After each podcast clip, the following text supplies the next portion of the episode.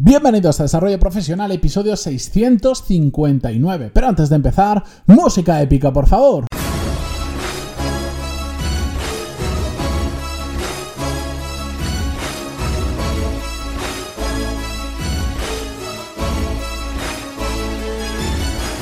Muy buenos días a todos y bienvenidos un jueves más a Desarrollo Profesional, el podcast donde hablamos sobre todas las técnicas, habilidades, estrategias y trucos necesarios para mejorar cada día en nuestro trabajo. En el episodio de hoy, ayer respondimos un caso y hoy vamos a responder a dos preguntas relacionadas sobre herramientas para gestión de proyectos. Me suelen llegar habitualmente, me pedís, recomiéndame herramientas, recomiéndame herramientas. Bueno, vamos a ver cómo me pide la gente que os recomiende herramientas y vamos a ver las peculiaridades sobre este tema. Directamente, la primera pregunta nos la envía Eva María y dice así. Hola Matías, buenas tardes. Te escribo de nuevo, aunque en esta ocasión con una pregunta ya más específica que otras veces. Jeje. Bueno, esto es porque eh, Eva es una habitual y me escribe bastante a menudo y me va preguntando dudas. La cuestión es que me continúa el email. Ya, como ya te comenté en emails pasados, la empresa en la que trabajo está en crecimiento y ahora me encargo de gestionar nuevos proyectos y especialmente me han dado aquellos más complicados, lo cual lo veo como un cumplido, pero que empiezan a ser difíciles de gestionar, sobre todo porque requieren muchas tareas, muchos pasos y mucha gente implicada. Hasta ahora he podido gestionar todo de cabeza, pero me estoy dando cuenta que me hace falta alguna herramienta donde dejar todo escrito porque ya no llego a todo y se empieza y me empieza a pasar y se me empiezan a pasar, perdón, cosas importantes que de repente he tenido pantallazo azul en la cabeza. ¿Qué herramienta me recomendarías? Hay tantas que no sé por dónde empezar. Bueno, esto es eh, muy habitual. Herramientas para gestión de proyectos hay las que os podáis aburrir. Mm, poned en Google mejores herramientas para gestión de proyectos. Y van a salir cientos de artículos haciendo y enumerando las diferentes herramientas y contándoos de qué funcionan, etcétera, etcétera. Es un tema... Mm, realmente complicado el seleccionar la herramienta adecuada porque todas hacen de todas, pero cada caso es un mundo, cada empresa es un mundo, cada proyecto es un mundo. Por eso lo que yo le recomendaría a Eva, y de hecho lo que le recomendé ya, porque le escribí antes, le contesté ya por email, es mm, que empiece de muy simple a poco a poco ir haciéndolo complejo. ¿A qué me refiero?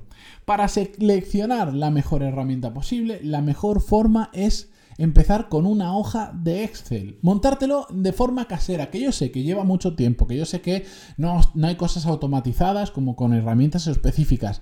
Pero empezar por Excel nos permite conocer qué necesitamos exactamente. Vamos creando nuestras columnas, vamos trabajando con ella, vemos qué nos funciona, qué nos funciona. ¿Por qué no? Ay, es que aquí me gustaría que apareciera en este colorcito, aquí me gustaría que se relacionara una tarea con otra, que cuando que una no aparezca hasta que no termine la otra porque están relacionadas.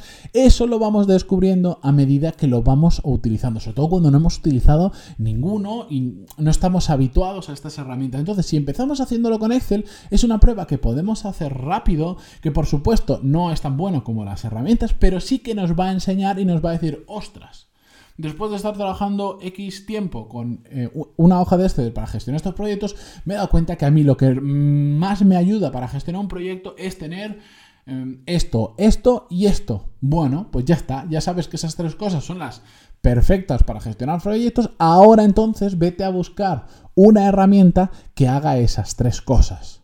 Y eh, es mucho más fácil filtrar cuáles las hacen y cuáles no las hacen. Si no, nos ponemos a, probar herramientas aleatorias que en ocasiones, bueno, pues nos pueden funcionar, pero en muchas ocasiones nos van a hacer perder el tiempo. Sobre todo porque en el tema del software ya sabéis que, bueno, al final em, se van añadiendo funciones nuevas, nuevas, nuevas, que pueden parecer muy interesantes, pero después la realidad es que solo vamos a utilizar dos o tres, pero cuando estamos buscando nos dejamos cegar por, porque nos la venden muy bien y dicen, no, es que además esto te te va a conectar con no sé qué otra herramienta y te va a automatizar no sé qué proceso y dices, ay, buah, qué interesante, qué chula la herramienta y tal, pero la realidad es que esa función no cumple ninguna de esas tres claves que has descubierto pegándote con una hoja de Excel durante un mes, por ejemplo, que puede ser muy interesante, pero es que tú para gestionar proyectos necesitas A, B y C.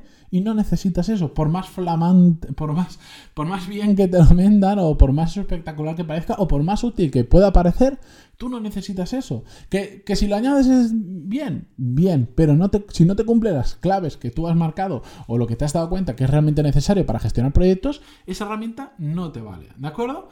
La segunda pregunta nos la envía Jaime. Dice, hola Matías, tanto insistir en que te escribiéramos que al final me he animado. Espero que no sea una molestia y me puedas contestar. Por supuesto, si fuera una molestia y no pudiera contestar, eh, creedme que no os diría que me escribierais. La cuestión es que dice, voy a ser breve porque en un futuro email te contaré más en detalle en mi caso y te pediré consejo, pero ahora necesito solucionar un problema que me trae de cabeza. En mi trabajo tengo que gestionar proyectos sencillos, pero como gestiono muchos a la vez e intervienen muchas personas diferentes desde hace un tiempo, me he dado, he dado el salto a organizarme con un programa especializado en ello.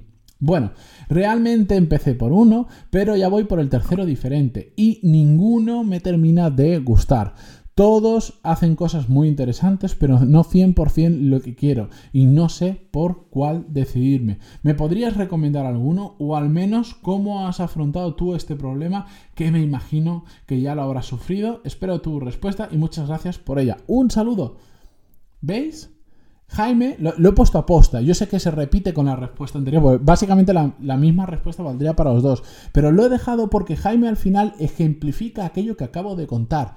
Empecé por un programa, ya voy por el tercero, ninguno cumple exactamente lo que yo necesito y no sé qué hacer. ¿Por qué? Porque empezamos, nos centramos más en la herramienta que en descubrir qué necesitamos exactamente. Y además, ¿Sabéis qué pasa con esta situación? Que dices, bueno, cojo una herramienta, me ha salido, por ejemplo, a mí me bombardean eh, de anuncios, durante mucho tiempo me bombardean anuncios de Monday, que es una de esas herramientas de gestión de proyectos. Muy simple de usar, muy llamativa, pero oye, no quiere decir que, no, no digo que sea la mejor, ¿eh? Ojo, no estoy diciendo meteros en Monday, no, no, no, para nada, de hecho creo que es bastante cara. Eh, lo único que digo es simplemente eh, que, por ejemplo, me bombardean de anuncios en Monday.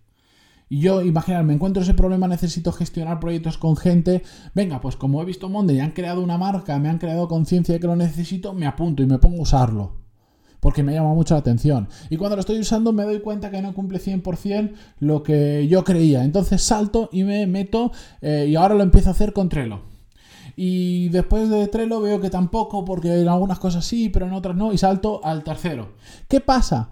Cada uno de esos programas, por más fácil que nos lo pinten, requieren una, tienen una curva de aprendizaje, es decir, requiere un tiempo para aprender cómo funciona, pero sobre todo cuando lo estamos integrando y lo estamos haciendo con más personas, porque si lo hacemos nosotros requiere tiempo, vale, pero es que si además lo hacemos con más personas, multiplicad el tiempo que tarda una persona en aprender a usar el programa por cuántas personas tengan que aprender. Es decir, ahora integro Monday y mis cinco personas que hay en mi equipo les enseño cómo funcionan, no tienen que aprender a cómo funcionan, mañana cambio a Trello, mañana cambio tal y es una pérdida de tiempo brutal, porque por más fáciles que sean, requieren tiempo adaptarse, a que la gente se acostumbre a usarlo sobre todo etcétera, etcétera. Por eso yo digo, mejor tratar de descubrir primero cuáles son las cosas que realmente necesitáis que haga un programa, una herramienta de gestión de proyectos y cuando las tengáis 100% claras, entonces empezad a, buscar cuál es el programa más adecuado. Haced pruebas rápido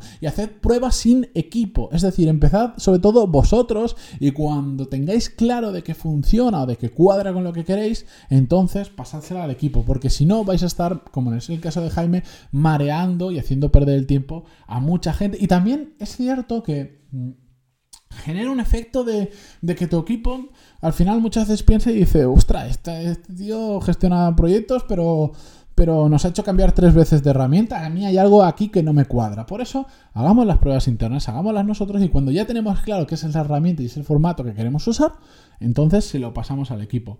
Más eficientes, más eficaces y, y sobre todo nos va a permitir acertar y tener las claves de cuál es eh, para nosotros eh, la, herramienta de gestión de proyectos adecuada. ¿De acuerdo? Con esto mm, yo me despido, como siempre os digo. ¿Queréis enviarme vuestras preguntas? ¿Queréis enviarme vuestras dudas? pantaloni.es barra contactar. Encantadísimo de contestaros y encantadísimo sobre todo de ayudaros. Mm, ¿Os gustan este tipo de episodios? Dame feedback. Yo, ya sabéis, lo recibo muy bien, aunque, aunque no sea lo que me gustaría que me digáis, no, es que lo que sea, envíame feedback que se agradece muchísimo. Incluso hasta en julio, que claro, yo sé que muchos ahora estáis de vacaciones, va a ser complicado, pero no pasa nada. Yo voy a estar al otro lado grabando todos los días un nuevo episodio, que mañana continuamos con el episodio del viernes. Así que... Muchísimas gracias por estar ahí, incluso semanas de julio, semanas complicadas, por vuestras valoraciones de 5 estrellas en iTunes, vuestros me gusta y comentarios en Evo, Google Podcasts, Spotify o donde sea que lo escuchéis. Adiós.